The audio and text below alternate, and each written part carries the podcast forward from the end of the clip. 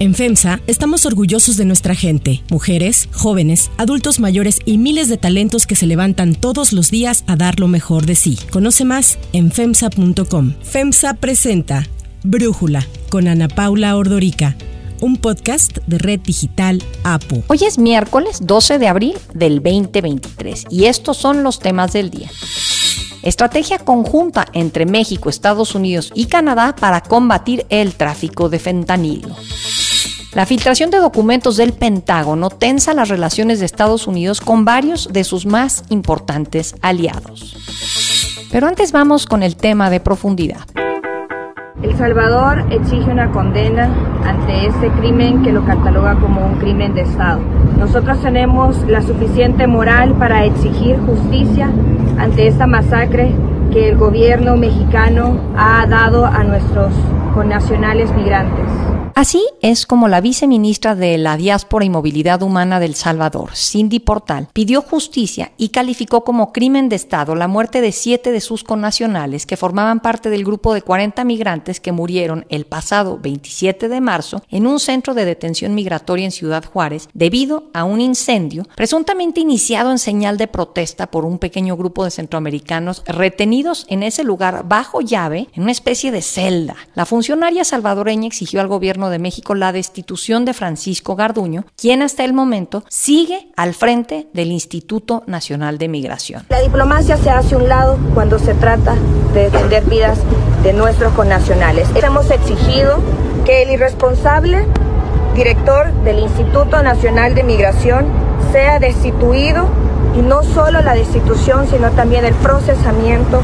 Hemos exigido que se condene con cárcel a los culpables y no solo a los que actuaron frente a la emergencia, sino a aquellos responsables de la política migratoria. La senadora del PAN, Kenia López Rabadán, también ha exigido la renuncia de Francisco Garduño, además de la del secretario de Gobernación, Adán Augusto López, y del canciller Marcelo Ebrard, pues afirma que la tragedia derivó del incumplimiento de obligaciones de los tres funcionarios, además de que los señala por la negligencia y violación sistemática de los derechos humanos de los migrantes centroamericanos que estaban recluidos en esta estación migratoria del Instituto Nacional de Migración. Los responsables siguen en la impunidad. Ni el secretario de Gobernación ni el de Relaciones Exteriores, ni el titular del Instituto Nacional de Migración, que son los responsables de la política migratoria, han presentado sus renuncias después de que 40 migrantes murieron por su irresponsabilidad, tanto de la Secretaría de Gobernación como de la Secretaría de Relaciones Exteriores y, por supuesto, una responsabilidad altísima del Instituto Nacional de Migración. A pesar de que el presidente Andrés Manuel López Obrador dio la razón al gobierno de El Salvador con relación a la necesidad de que las autoridades migratorias de México sean sancionadas por su responsabilidad en la muerte de estos 40 migrantes, ha evitado hablar directamente de Francisco Garduño. El jefe del Ejecutivo insistió en que se debe esperar a que finalicen las investigaciones para poder tomar decisiones, aunque adelantó que la tragedia se debió a que la persona que tenía la llave en donde estaban recluidos los migrantes no estaba presente al momento del incendio. Que se informe qué sucedió, quiénes participaron, quiénes son responsables. No ocultar absolutamente nada, siempre la verdad.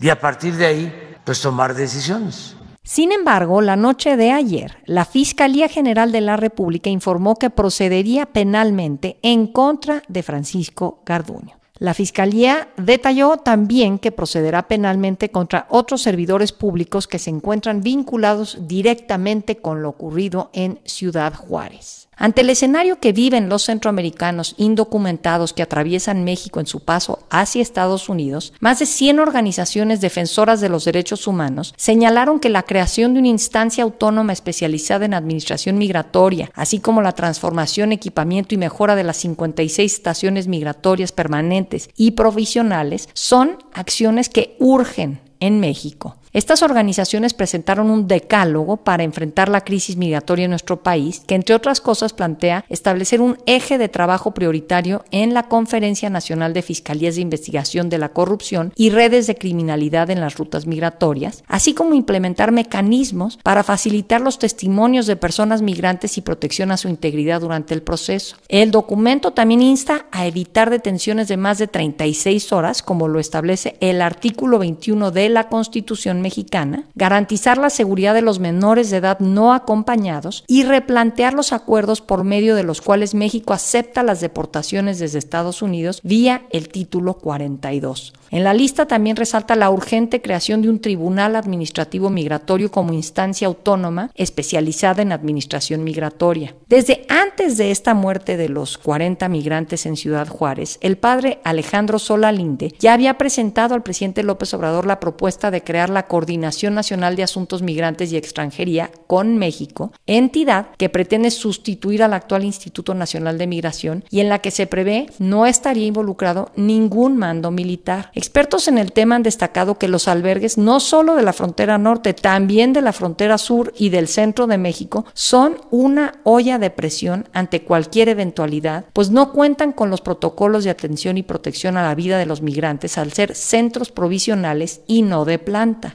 El análisis. Para profundizar más en el tema, le agradezco a Tonatiu Guillén, profesor del Programa Universitario de Estudios del Desarrollo de la UNAM, excomisionado del Instituto Nacional de Migración, platicar con nosotros. Tonatiu, ¿cómo hemos llegado a esta injustificable y bárbara situación. Gracias. De entrada, estamos en un punto de deterioro muy grave de la política migratoria que se ha ido acumulando desde que se optó por la ruta de militarizar la política migratoria. Es decir, en junio del año 19, cuando se acuerda el gobierno de México a través del secretario de Relaciones Exteriores con Estados Unidos que México integraría como aparato de control migratorio a, miles de integrantes de las Fuerzas Armadas, este, a partir de ahí y además eh, la militarización de la gestión del Instituto Nacional de Migración, pues pasamos a, a una política migratoria de tono muy severo, de fuerza, de contención y de, de, exclusión, que pues que va acompañada también con una distorsión en la, en la, visión que tenemos de migrantes y solicitantes de refugio. Y el crimen en Juárez es particularmente dramático por la omisión de quienes estaban ahí responsables de la vida de muchas personas y que en el momento del incidente no movieron un dedo. y Estaban ahí teniendo una actitud de desprecio por la vida de estas personas. Ese gesto pues nos retrata el deterioro al que hemos llegado, en donde pues para muchos eh, actores y funcionarios de la política migratoria pues no hay el respeto a la vida de, de las personas. Creo que, el, que por eso es muy importante el valorar eh, el camino de militarización, el de evaluarlo uh -huh. y de dar pasos atrás. Hay que desandar lo que hemos hecho en esta materia. Fíjate que pensando cuando Obama era presidente en Estados Unidos, que se le puso el apodo de Deporter in Chief por la cantidad de migrantes que deportaba, parecía que estábamos en un punto muy bajo en materia migratoria y política migratoria entre México y Estados Unidos. Pero pues parece que ahora estamos peor, ¿no? nos hemos alineado a la política migratoria de Estados Unidos. Trump trazó una estrategia de exclusión y de racismo y de xenofobia muy evidentes. No había ningún pudor en plantearlo de esa manera eh, y que o pues presionó fuertemente al gobierno de México y, y, y, pues desafortunadamente esas presiones tuvieron mucho éxito. Y desde la perspectiva de una política migratoria mexicana que intentó la protección de derechos y la promoción del desarrollo, pues este giro fue el moverse 180 grados, mucho tiempo atrás. Poner al ejército frente a solicitantes de refugio es particularmente severo, nunca lo había hecho México y por eso reitero la importancia de, dar pasos atrás. Y si me permites agregar que también es muy, muy importante ser muy conscientes de que el perfil social de las personas sí. que ahora están en tránsito por México o arribando es mucho más el de personas solicitantes de refugio, de personas que huyen de sus lugares de origen por distintos factores, pero coincidiendo, coincidiendo en la necesidad de proteger la vida y de encontrar protección internacional. Y entonces si asumimos ese hecho social, eh, eh, nos da oportunidad de girar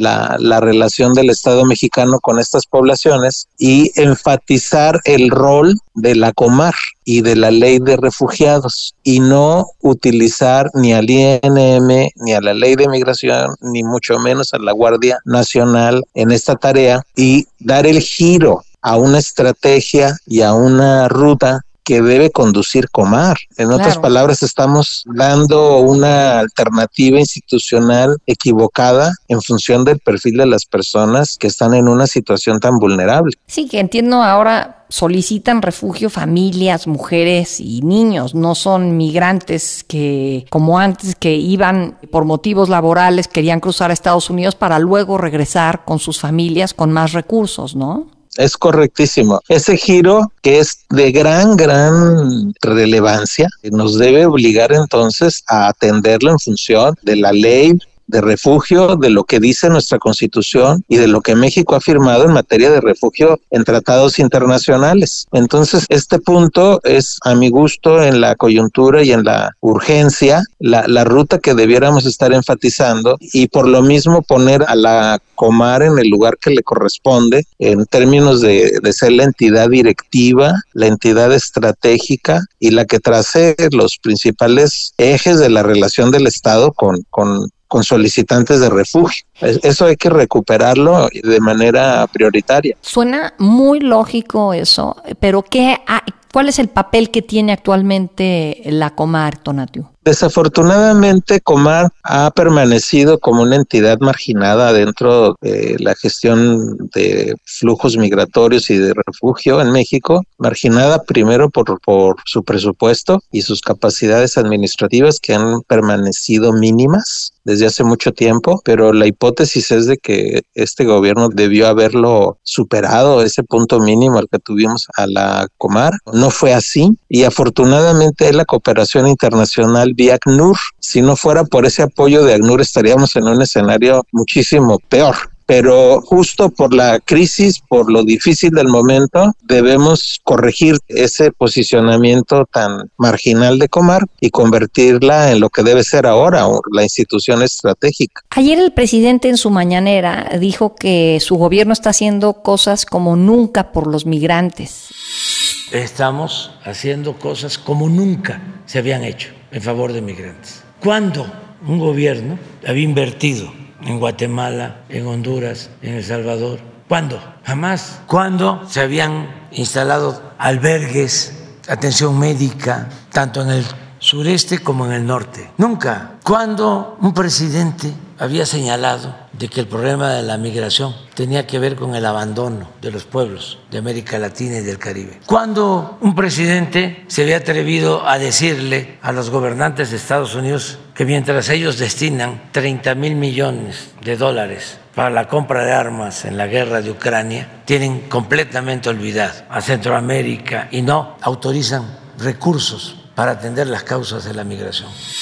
Dijo que eso no se le reconoce a él, que en cambio se le ataca, que los medios seguimos hablando de lo que pasó en Ciudad Juárez y que eso no ocurría cuando Peña Nieto o Calderón eran presidentes. ¿Qué piensas de estas declaraciones, Tonatio? Pues de entrada, medido en presupuesto, medido en acciones y medido en hechos, hemos hecho muy poco por la atención de la población migrante y, reitero, solicitante de refugio. Quien ha hecho más ha sido organismos de la sociedad civil, no ahora, sino desde hace mucho tiempo. Pero incluso el presupuesto que había para fondos de, de migrantes, pues lo redujimos a cero en esta administración. Entonces, desde ese punto de vista hemos hecho muy poco. Y hay que recordar que desafortunadamente en gobiernos anteriores también habíamos hecho poco. Eso también vale la pena reconocerlo, pero la hipótesis es que este gobierno iba a cambiar justo el, el, escenario, que íbamos a salir de esa actitud y no, no ha ocurrido lamentablemente. Hemos en algunos aspectos empeorado, como pues ahora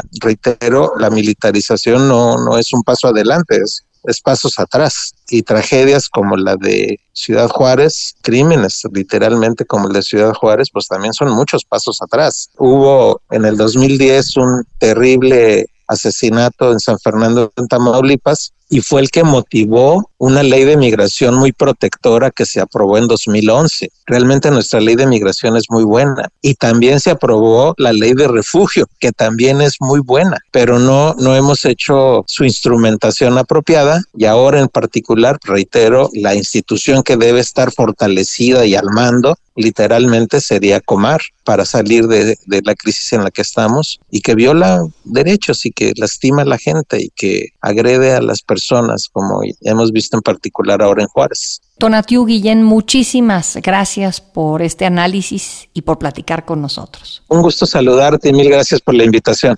Si te gusta escuchar Brújula, te invitamos a que te suscribas en tu aplicación favorita o que descargues la aplicación Apo Digital. Es totalmente gratis y si te suscribes será más fácil para ti escucharnos. Además, nos puedes dejar un comentario o calificar el podcast para que sigamos creciendo y mejorando para ti.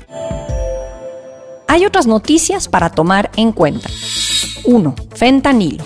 El gobierno de Estados Unidos anunció una nueva estrategia para hacer frente al tráfico de fentanilo y sus precursores. El presidente Joe Biden indicó que se busca poner fin a la epidemia de sobredosis y opioides atacando la producción, venta y tráfico de fentanilo para salvar vidas, proteger la salud y la seguridad pública. Fentanyl is killing more than 70,000 Americans a year. So let's launch a major surge to stop fentanyl production and the sale and trafficking with more drug detection machines, inspection cargo, stop pills and powder at the border.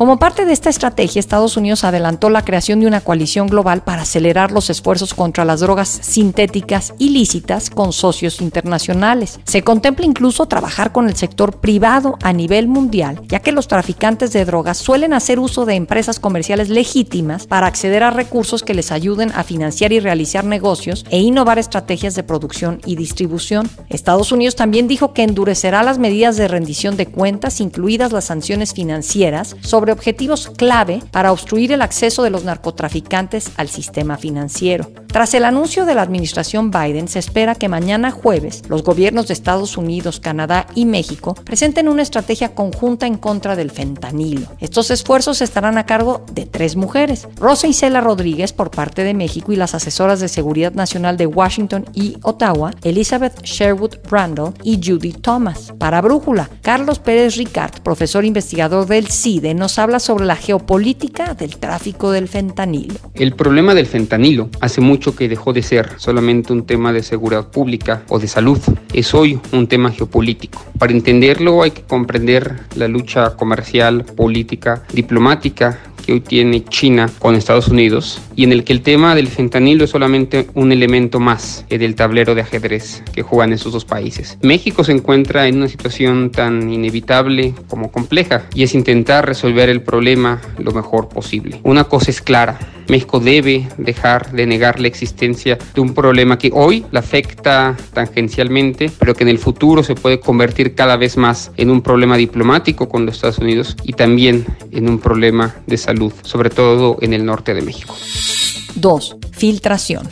El Departamento de Justicia estadounidense abrió una investigación sobre la filtración de documentos del Pentágono de materiales sensibles y altamente clasificados. Y es que desde el fin de semana pasado han circulado varias imágenes en redes sociales sobre distintos conflictos internacionales, tales como la guerra en Ucrania, las tensiones entre Washington y Seúl por el espionaje a altos mandos de seguridad de Corea del Sur o información sobre el grupo mercenario Wagner, los aliados de Putin. También hay información sobre la relación de Estados Unidos e Israel. El Pentágono confirmó que la aparente fuga de documentos altamente sensibles es un riesgo muy grave para la seguridad nacional de Estados Unidos. Así habló el asistente del secretario de la Defensa para Asuntos Públicos, Chris Meager.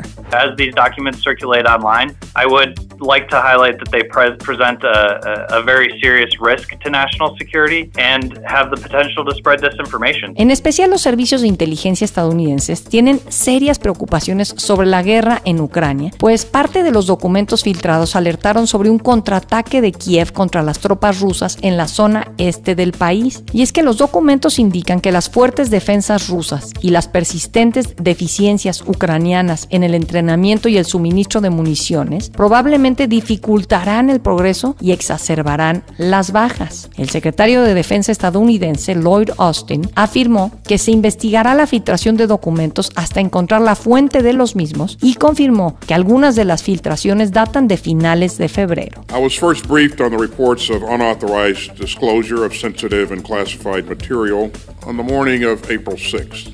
Since then, I've been convening senior department leaders daily on our response, and I've directed an urgent cross department effort. We take this very seriously, and we will continue to investigate and, and turn over every rock until we find the source of this and the extent of it. Estos documentos del Pentágono podrían ser la divulgación más perjudicial de información del gobierno estadounidense desde la publicación en 2013 de miles de documentos en Wikileaks. Para cerrar el episodio de hoy, los quiero dejar con música de Rosalía. Yo no soy ni voy a ser tu bizcochito, pero tengo todo lo que tiene delito. Que me pongan en eso que me derrito. El mal de ojo que me mando me lo quito. Después de varias especulaciones sobre qué artista daría el próximo concierto gratuito en el Zócalo de la Ciudad de México y tras mencionarse nombres como el de Bad Bunny o Blackpink, la jefa de gobierno Claudia Sheinbaum confirmó que será la cantante catalana Rosalía. A través de un video de TikTok, Sheinbaum anunció que Rosalía ofrecerá un concierto masivo el próximo 28 de abril a las 8 de la noche en la plancha del Zócalo. Rosalía publicó su primer álbum, Los Ángeles, en el 2017, gracias al cual estuvo nominada como mejor artista nueva en los premios Grammy Latinos. Sin embargo, su salto a la fama mundial llegó en el año 2018 tras estrenar su disco El Mal Querer, de donde se desprenden sencillos como Malamente.